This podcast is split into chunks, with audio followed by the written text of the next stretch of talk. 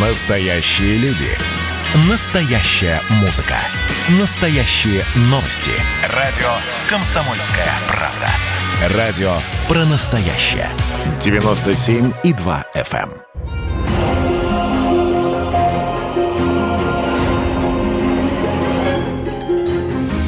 Коронавирус не нашего времени. Как врачи становились героями в средние века. История эпидемии, история изучения микробиологии, история изучения болезнетворных микробов, вот, которая началась в конце XIX века, она невероятно интересна вот по своей сути, потому что фактически человечество и исследователи, кто был вот на переднем фланге, а, они не знали вообще, с чем имеют дело. Анна Харужия, научный медицинский журналист, соавтор блога «История медицины». То есть они даже не предполагали, что кроме них есть еще какой-то микромир, который наполнен различными живыми существами, не всегда нам а, полезными и не всегда доброжелательными к нам, как к людям. Вот. И вот, вот это само изучение, вот, а, а как их увидеть? Потому что они же глазом не видны. Надо, значит, какие-то приборы делать, чтобы их можно было увидеть. Эти приборы, микроскопы нужно было совершенствовать. Нужно тут и руку приложили и физика, и химия, химия и медицина, да, потому что когда все-таки узнали, что есть вот эти болезнетворные микробы, так, хорошо, а как с ними можно бороться, какими методами? Вот, и вот это все раскрываемое через историю личностей, вот э, именно врачей, личностей, исследователей, это все невероятно интересно, потому что, ну, они же, они обычные люди, они такие же, как и мы, но они просто люди с путливым умом, которые столкнулись с чем-то неведомым, неведомым и непознанным, и которые просто идут вот вперед, э, не зная, что их ждет там за тем или иным поворотом. Фактически вот исследователи, которые сейчас э, занимаются вирусологии и вот, собственно, изучением ковида, это те же самые люди, те же самые вот а, врачи, исследователи, которые на переднем фланге, потому что это вирус для нас, ну, все-таки мы сейчас, конечно, гораздо больше понимаем уже и о, о вирусной транскрипции, то есть как вирусы развиваются, как они живут, что это вообще такое, но а, не до конца понимаем про конкретные вирусы, то есть вот и не до конца понимаем, как с ними можно справляться.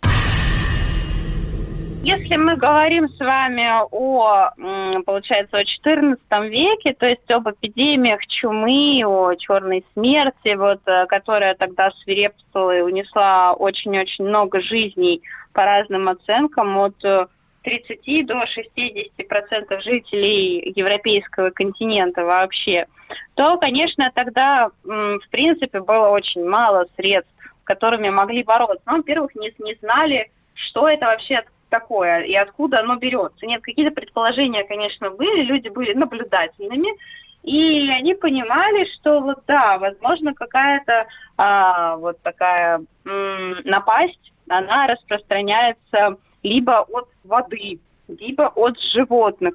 Ну, то есть вот было какое-то некое такое представление, ничем не подкрепленное, вот такой эмпирический опыт. Вот. И в целом люди понимали, что единственное, а, единственный выход – это не соприкасаться вот с теми людьми, кто уже заболел, то есть оградиться от них, действительно закрыться в домах наглухо. Ну, а, конечно, если в домах были крысы в тот момент, то это вряд ли могло спасти, как мы сейчас с вами понимаем, поскольку чума переносится блохами, которые живут в крысах в больших количествах. Вот. Либо вообще бежать из города, ну, то есть не допустить соприкосновения с вот этим неведомым чем-то. И, в принципе, это весьма логичный путь, да, который мог, в принципе, каждый человек сделать, успеть сделать. Вот. А лечение как такового, ну вот какие были методы защиты, да, какие были средства индивидуальной защиты у тех врачей, врачей того времени. Ну, какая-то холщовая одежда из очень грубой ткани, пропитанная воском, вот, э, чтобы там не промокала она там от различных жидкостей, с которыми соприкасались врачи. Это маска, ну, всем известная, да, ну, сейчас это очень тоже популярная вещь, которая активно даже в культуре так вот а, возрождается, а, ну, так чисто визуально. А, вот, туда внутрь маски э, закладывали ароматные травы для смягчения трупного запаха, потому что врачи фактически занимались э, тем, что они убирали из городов э, трупы и сжигали их, в общем-то. На, вот. А что они могли еще делать? Они могли прижигать вот эти болезненные бубоны, то есть воспаленные лимфатические узлы. Они могли ставить пиявки, они могли делать кровопускание. Ну, фактически больших средств для лечения не было. Вот. Одним из самых известных чумных врачей, э, который искал именно меры профилактики, был Нострадамус. Вот. Его советы, изложенные в трактате о приготовлении варений, был такой трактат, который он написал, сводились к быстрому удалению тел умерших обеспечению больных а, свежим воздухом, обильным питьем а, чистой воды и применением внутрь настоя шиповника. Вот. При этом он категорически был против кровопускания. Вот и все методы, которыми тогда владела медицина вот тех времен. Было такое поверье, ну, поверье условно, да, что э, это заболевание э, распространялось из-за миазмов или плохих запахов, ну вот каких-то плохих газов, плохих духов, ну, в общем-то, чего-то плохого, э, что э, распространялось в города пораженные или густонаселенные и поражала людей.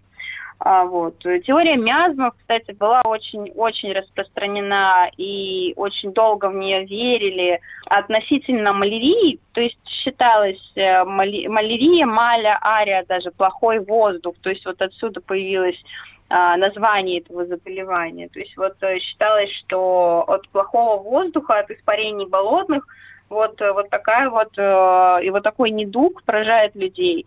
А, собственно, с чумой, ну, было не то же самое, но вот какие-то похожие вер... веяния, верования были. Но люди быстро смекнули, что если а, соблюдать карантинные меры, то есть 40 дней, да, вот отсюда как раз пошло название, собственно, ну, в смысле, пошло определение карантина, что 40 дней должны были а, корабли стоять в порту, как бы, и а, люди, которые были на палубе этих кораблей, они не должны были сходить на берег. Ну, то есть вот карантин, и после того, как 40 дней проходили, людям разрешалось идти на берег, выгрузить груз.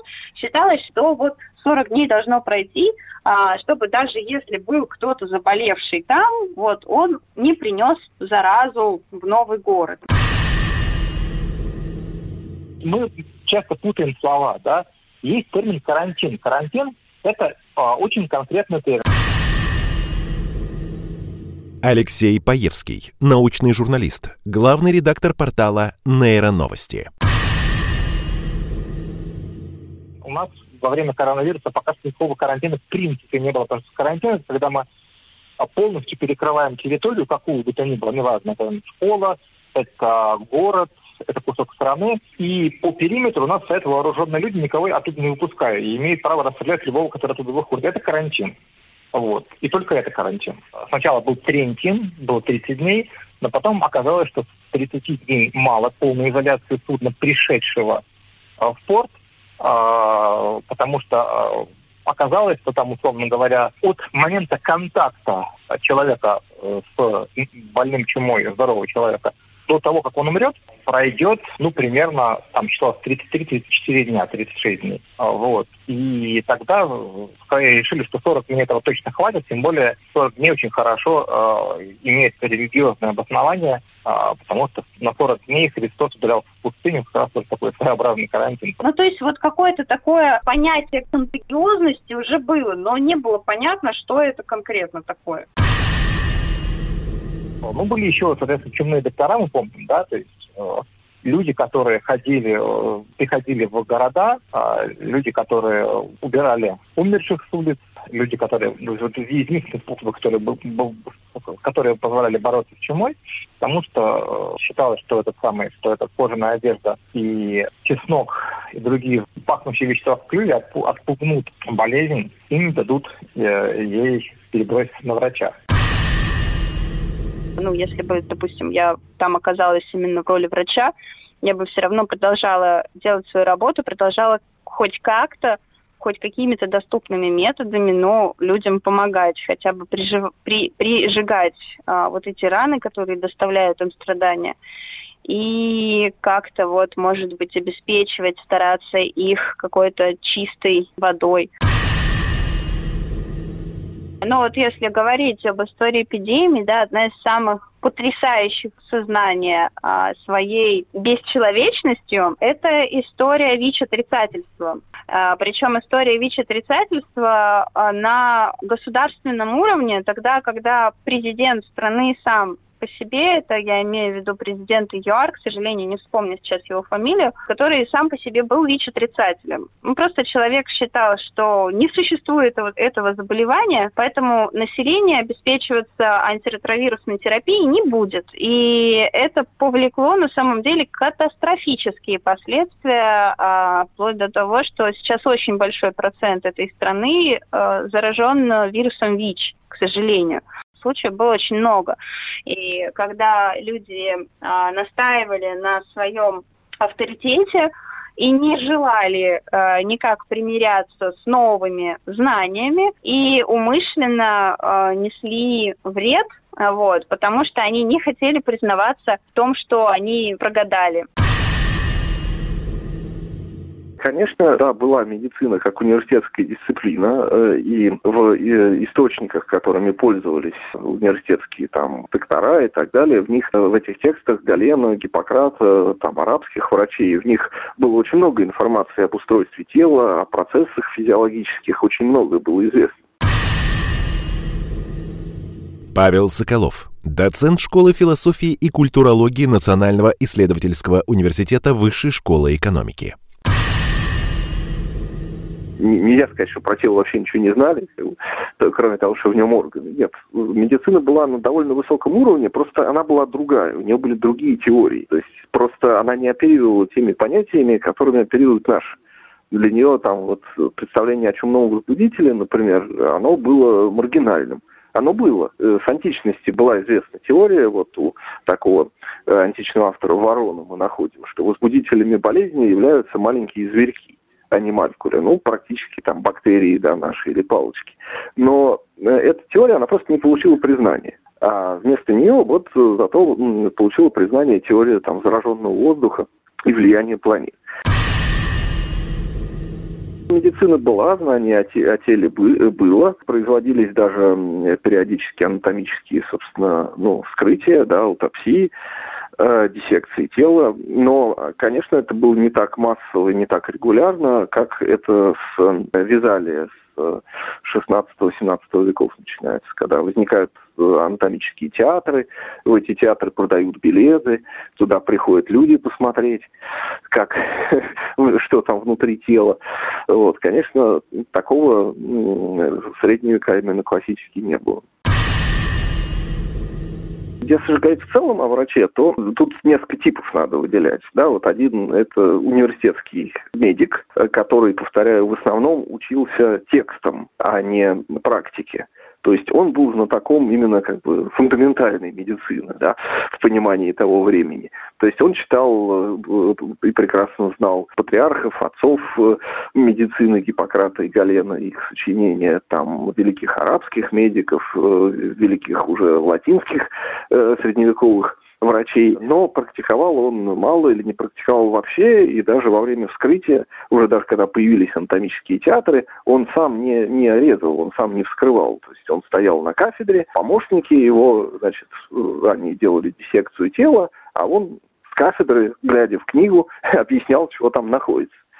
Вот. Были врачи, наоборот, практикующие, да, э, вот, были еще отдельно, вот хирурги, собственно говоря, они образовывали вообще отдельную некую э, хирурги и повивальные бабки, да, вот если говорить о тех э, фигурах, которые, ну, имеют отношение к медицинской практике в это время. Вот хирурги и повивальные бабки, которые, собственно, занимались именно, ну, вот такой ремесленной практикой, да, там, принять роды или там провести операцию хирургическую, они скорее, ну не то чтобы придирались, но они рассматривались как менее авторитетные, чем университетские медики потому что они основ как бы не знают, да, фундаментальной базы медицины не знают, а они умеют там только зуб выдрать или там ребенка вытащить из утробы. Поэтому было вот такое разграничение между университетскими медиками и хирургами, да, и практикующими врачами. Причем, что практикующие врачи, они рассматривались как менее авторитетные.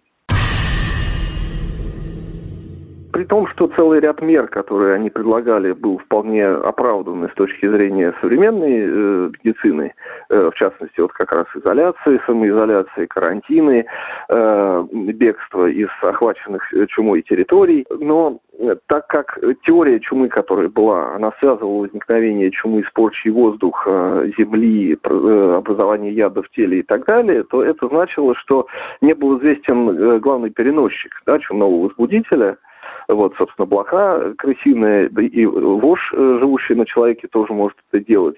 И поэтому вот э, бороться с популяциями крыс, да, чумных, э, и отслеживать их миграции, как сейчас это делается, например, да, вот на чумных станциях, которые там находятся в Средней Азии, в Монголии и так далее. Э, этого не делалось, потому что чума и ее распространение не связывалось с крысами.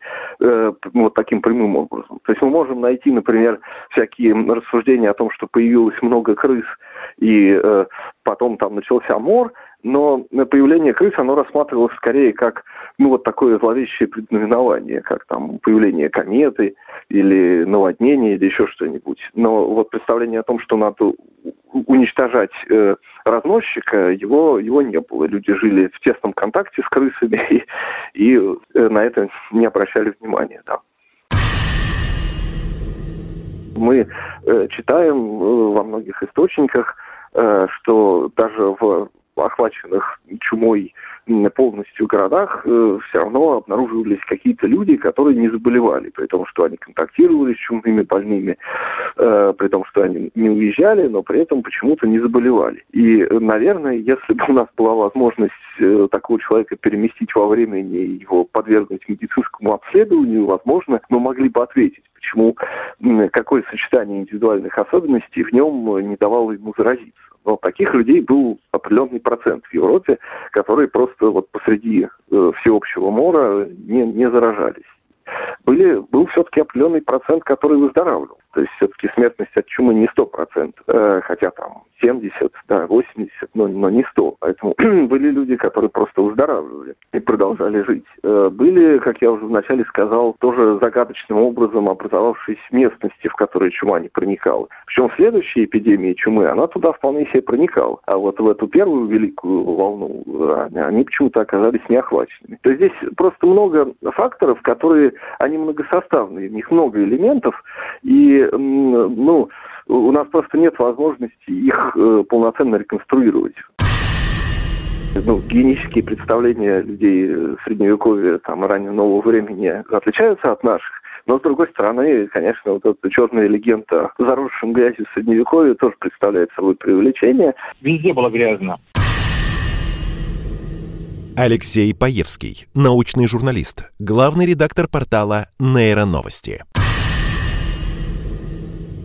да, и, и условно говоря, если иногда говорят, да, про грязную Россию, но, а, например, мостовые в Великом Новгороде появились в X веке, еще до открытия Америки, задолго до. А помои на улице выливали еще в XIX веке в той же самой Европе. Там ночной горшок выплеснуть на улицу, это нормальная вещь. Мы знаем о многочисленных распоряжениях, например, городских властей, э, направленных на э, оздоровление города. Павел Соколов, доцент школы философии и культурологии Национального исследовательского университета Высшей школы экономики. На выселение, на, на выведение за городские стены наиболее э, вредных и грязных э, производств ремесленных, например, например, там кожевенных, которые связаны с большим количеством вот грязи и так далее. С другой стороны, если э, мы говорим о людях все-таки знатных, особенно уже позднего Средневековья или эпохи Возрождения, то у них вполне себе была э, культура тела. Они с большим одобрением относились к разного рода термальным источникам и баням. Мы имеем несколько писем, например, гуманистов итальянских о, о том впечатлении, которое на них произвели немецкие бани, как они им нравились. Э, поэтому, конечно, если мы говорим там о низах городских, которые действительно жили в э, очень плохих условиях гигиенических, это одна ситуация. А если мы говорим о значит, просвещенном горожанине, да, там, э, гуманисте, то это другая история. Поэтому вот как-то посередине между этими двумя крайностями, я бы сказал для распространения болезни э, что важно? Важна скученность, присутствие разносчиков вот этих самых крысиных блох. И скученность, вот я говорил, что городские власти средневековые с ней в принципе боролись. Другое дело, что, конечно, не так масштабно и систематически, как уже в новое время, когда там начинаются регулярные планировки городов, скученность э, целенаправленно устраняется. Меры были, просто они ну, были с нашей точки зрения недостаточны. Конечно, для нас средневековый город воспринимается все равно как очень скучный и тесный. Ну, мы, каждый турист, который был там в Италии, может это подтвердить. Реакция врачей была на самом деле разной. Вот, и мы читаем как раз и о врачах э, героических, и о врачах, которые, наоборот, покидали города и отказывались. Больше того, само возникновение вот этого жанра советов против чумы, оно как раз связано скорее со страхом врачей, чем с их э, героизмом, потому что это же сочинения, которые писались именно врачами, которые покидали город, а вместо себя оставляли как бы рекомендации. Поэтому сказать, что там был какой-то сплошной героизм э, проявлен врачами, э, не приходится. И были, конечно, всякие случаи, и со стороны духовенства тоже было много героизма, э, но вполне себе э, вот когда начиналась серьезная чума в городе, врачи его покидали точно так же, как и все прочие вакцину и слово само вакцина, да, она пошло от слова вака, корова, изобрел Эдвард Дженнер. И это, конечно, один из самых ярких примеров э, в истории, когда вот такой эксперимент, э, да, по сути дела, он очень рисковал, когда он ставил Анна Харужия, научный медицинский журналист, соавтор блога «История медицины».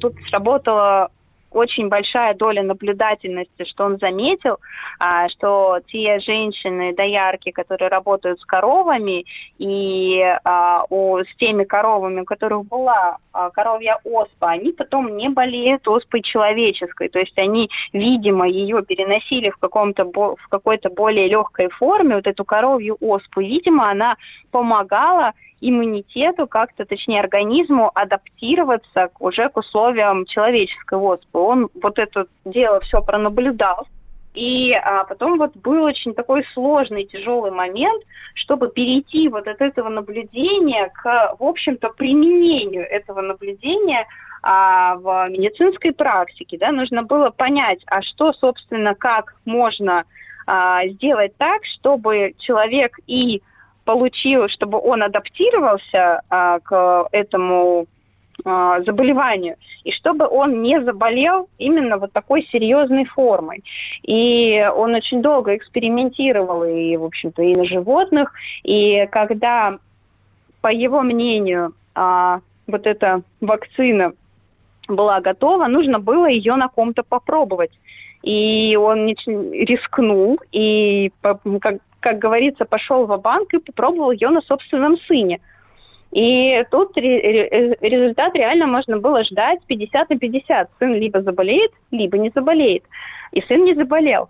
И, в общем-то, вот этот вот тоже момент, а, потрясающий момент вот этого ожидания, куда в итоге выведет дорога, да, путь, окажется ли это успешным, или он потеряет своего сына.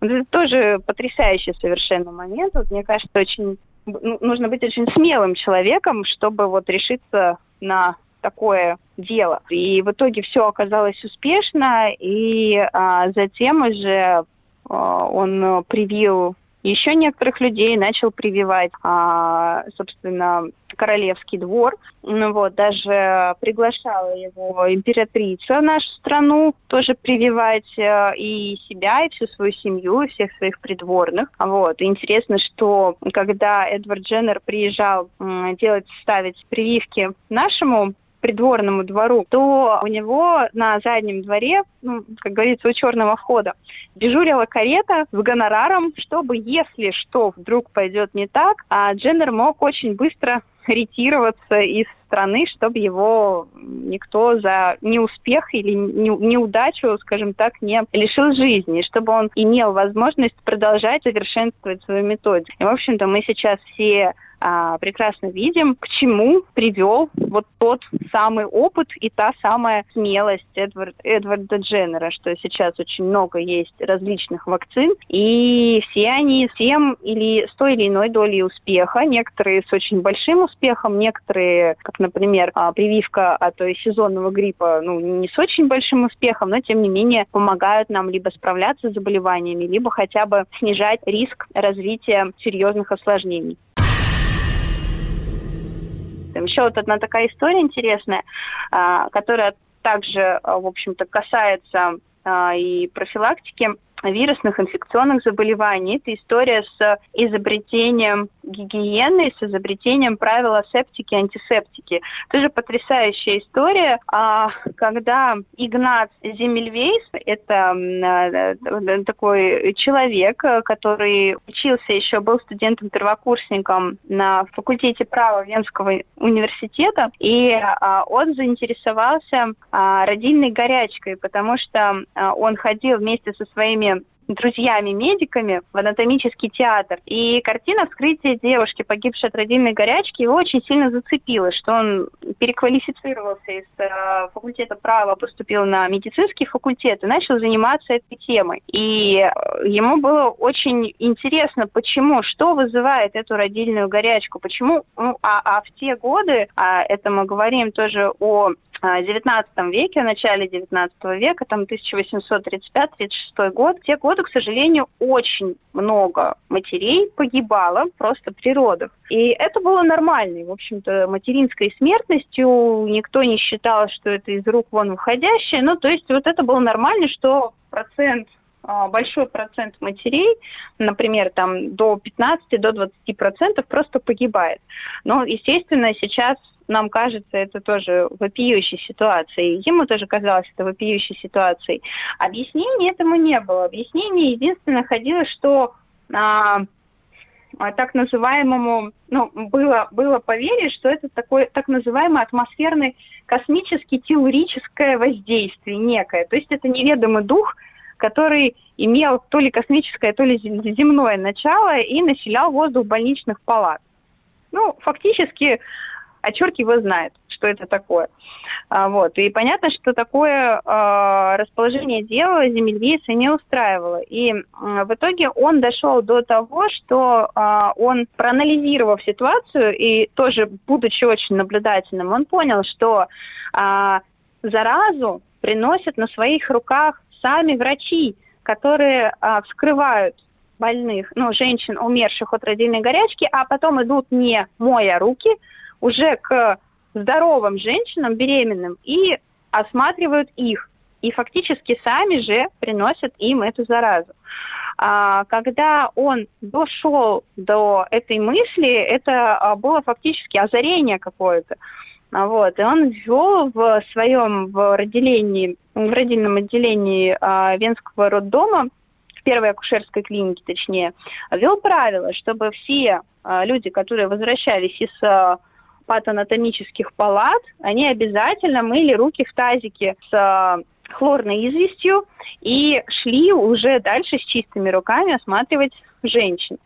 Но а, старая школа, вот те самые профессора, которые работали в этих клиниках, они просто подняли на смех вот это его а, все дело, причем они не посмотрели на статистику, а по статистике действительно в этом отделении, где Земельвейс ввел эти правила, а, смертность реально очень сильно снизилась. Но он не смог пробиться сквозь общество, он не смог доказать свою идею что есть некие маленькие, что-то мелкое, какие-то маленькие частички, которые а, врачи приносят от умерших женщин и заражают ими здоровых. И а, вот эта идея, она была погребена вплоть до конца XIX века, пока человечество не познакомилось с микроорганизмами. Вот еще одна такая потрясающая история, когда просто человек жил немножко раньше своего времени. А история антисептики самой по себе, она пошла как раз э, Игнаца Земельвейса. И с того момента, когда, в общем-то, Земельвейс, к сожалению, э, не очень хорошо закончил жизнь, закончил жизнь в сумасшедшем доме, и считается, что там он тоже заразился родильной горячкой и умер. Но вот его именно упавшее знамя подхватил уже а, Кох и Пастер, Луи Пастер, ну и Роберт Кох, да, они были основоположниками микробиологии.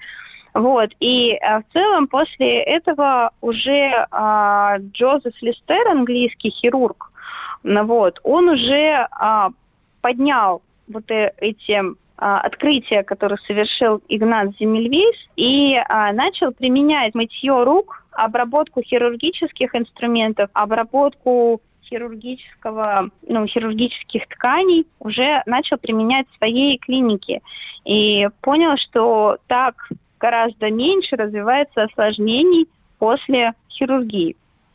Вот. Кроме того, он понял, что нужно еще, что вот эти вот возбудители, они могут быть летающими. И он придумал использовать раствор карболовой кислоты. Сначала Игнац э, Земельвейс предложил использовать хлорную известь, ну, хлорную воду, как он называл ее. А вот затем уже Алистер предложил собственно, использовать раствор карболовой кислоты, потому что он знал, что это вещество используется, чтобы точные воды не гнили, догадывался, что в ранах, э, которые воспаляются и гниют после хирургических операций, происходят похожие процессы. Вот, и его вот эта знаменитая антисептическая повязка, она стала одной из первых инноваций в комплексе антисептических методик. Вот. И ткань смачивалась в растворе карболовой кислоты, а также специальный распылитель, шпрей, а, он распылял пары карболовой кислоты, которые дезинфицировали воздух. В общем-то, с этого все и пошло. В Древней Руси мы про медицину знаем очень мало. Тогда, да, да, и отношение к болезни тогда было несколько другое. Не было понятия норма, то есть здоровый больной, это не совсем так, потому что больной это значит какое-то испытание, то, что нужно принять и то, чем нужно жить. У нас все-таки знахари, они гораздо лучше, скажем так, разбирались в различных травах, и э, в целом вот э, это травничество, да, это, ну, такой вот подход эмпирический, естественно, но он не лишен своей, своего хорошего зерна.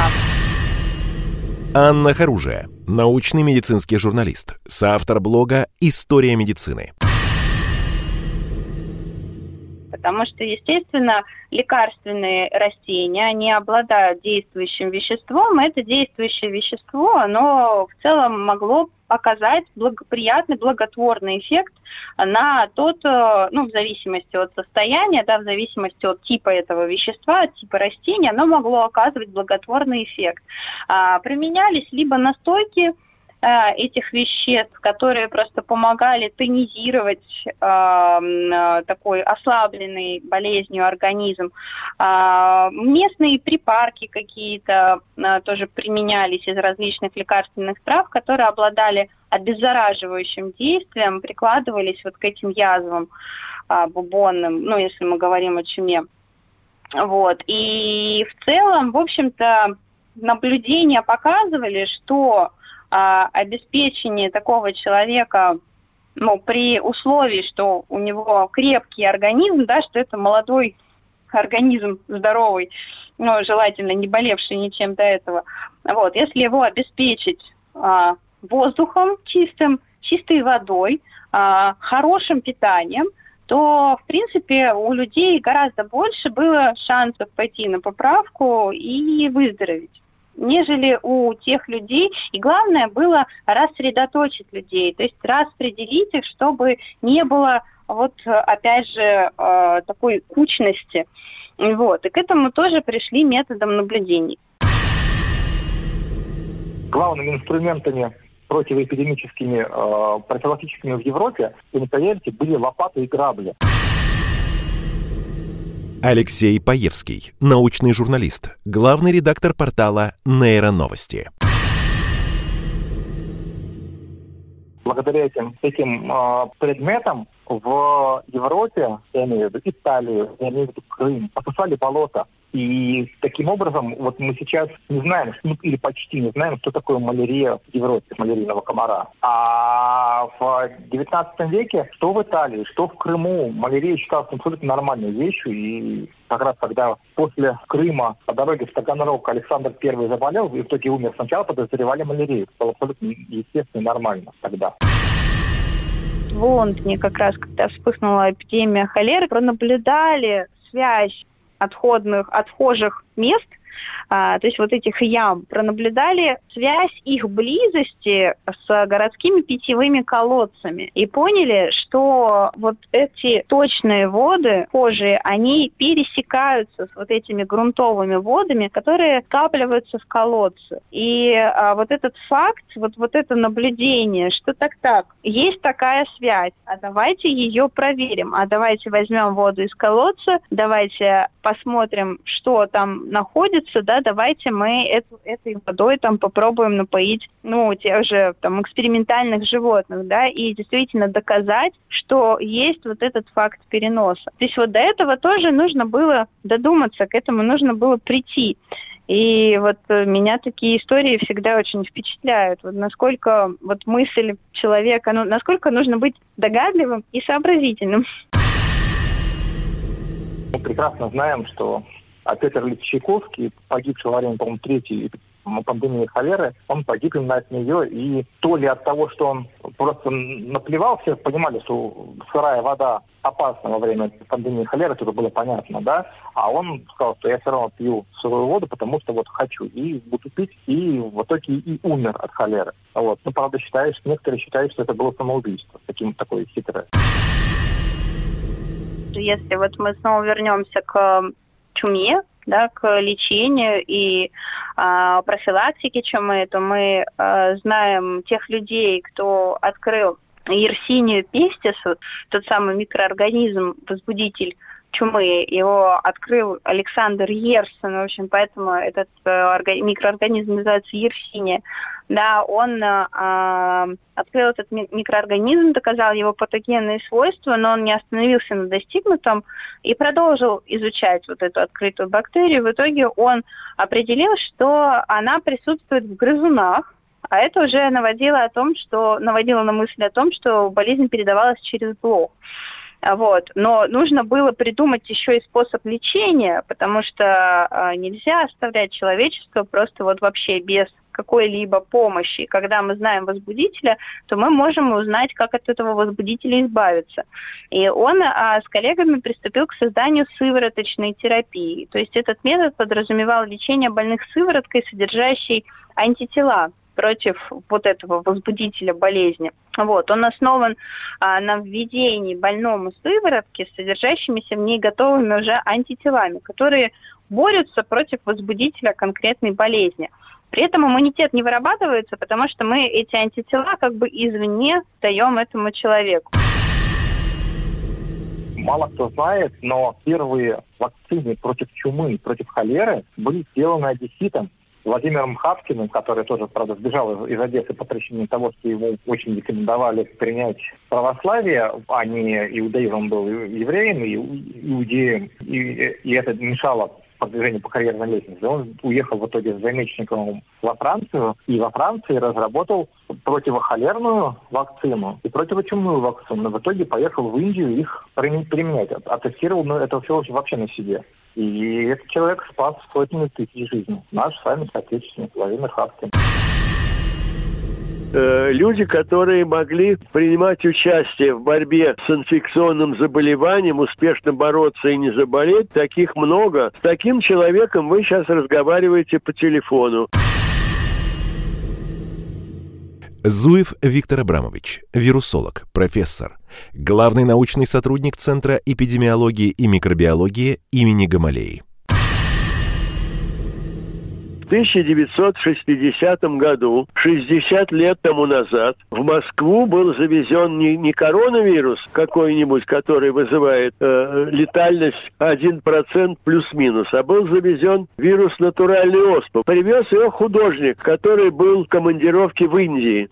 У меня на рабочем столе, а я был тогда младший научный сотрудник в Московском институте вакцины Сыворот имени Мечникова, у меня на рабочем столе э, академик Морозов, крупнейший советский специалист по оспе и оспопрививанию, поставил диагноз натуральная оспа. Привезли э, стекло с отпечатком от поражения, кожного поражения больного, и он, значит, э, своим методом серебрения по Морозову, он обработал препарат, значит, изучал его, я ему устанавливал микроскоп, и он меня заставил писать докладную министру. На следующий день в институт Мечникова приезжает э, автомобиль главного врача Боткинской больницы с вопросом, кто поедет брать материал от больных. Ну вот, я был молодой вирусолог, был такой забористый парень. Э, я подумал, я вирусолог, когда я увижу и встречусь с вирусом натурального, да никогда. Вот, и я сказал, я поеду. Я поехал туда. Я приехал в Боткинскую больницу. Значит, как полагается, меня, мне предложили раздеться до гола, в душ. После душа, значит, казенное белье, рубаха, кальсоны. Меня спросили, какой у вас размер ноги? Я говорю, 44-45. Мне сказали, вы знаете, у нас резиновые сапоги только 42 Я говорю, это очень плохо. Ой, вы знаете, у нас есть 43-й, оба правые. Я говорю, давайте с этим как-нибудь справимся.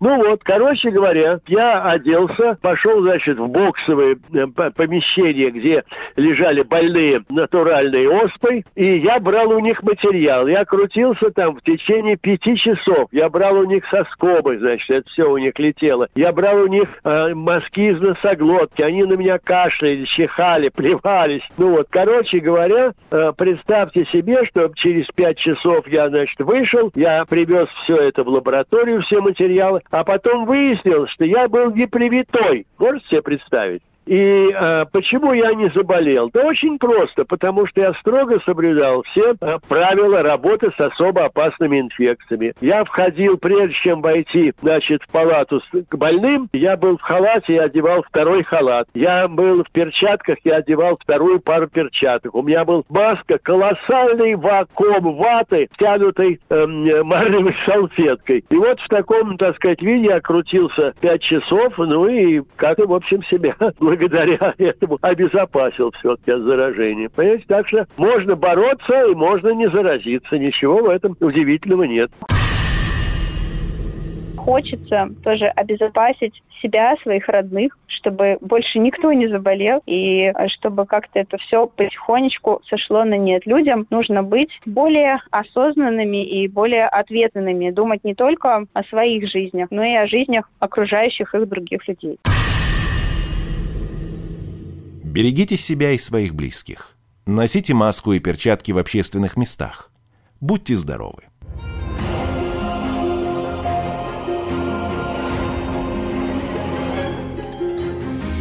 Коронавирус не нашего времени.